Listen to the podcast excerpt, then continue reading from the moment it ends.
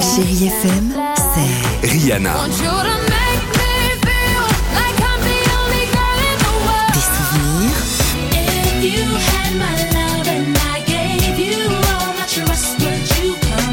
Et la musique qui vous fait du bien.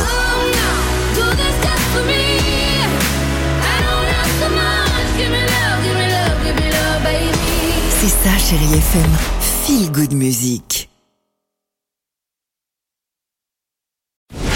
Chérie FM, sur vos écrans. Bonjour à tous et pour commencer 2023 on vous propose de regarder dans le viseur et de faire un tour des séries les plus attendues sur les plateformes, à commencer par un certain You. Joe Goldberg, le libraire, un brin harceleur et psychopathe, sera de retour sur Netflix dès le 9 février pour une quatrième saison. Permettez-moi de me présenter. J'ai acquis un certain raffinement en traversant l'Atlantique. L'amour à sens unique, les heures à attendre, c'est derrière moi. Je vous rappelle qu'à la fin de la saison 3, on avait laissé Joe dans les rues de Paris sur les traces de Marianne, la dernière femme sur qui il avait jeté son dévolu.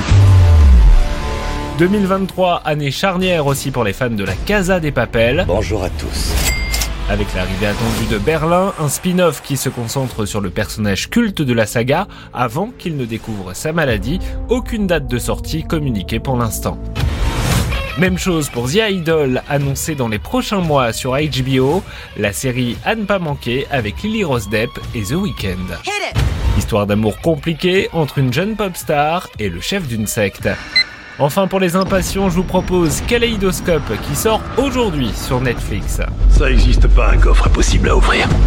Étanche, incassable et invulnérable.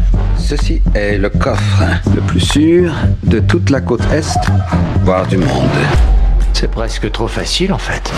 L'histoire d'un casse à 7 milliards de dollars à Manhattan, mais difficile de vous raconter la suite car libre à vous de visionner les épisodes dans l'ordre qui vous convient. C'est le concept de la série qui aura un sens différent selon vos choix. Voilà, bienvenue en 2023, année riche au cinéma aussi, mais ça on en reparlera.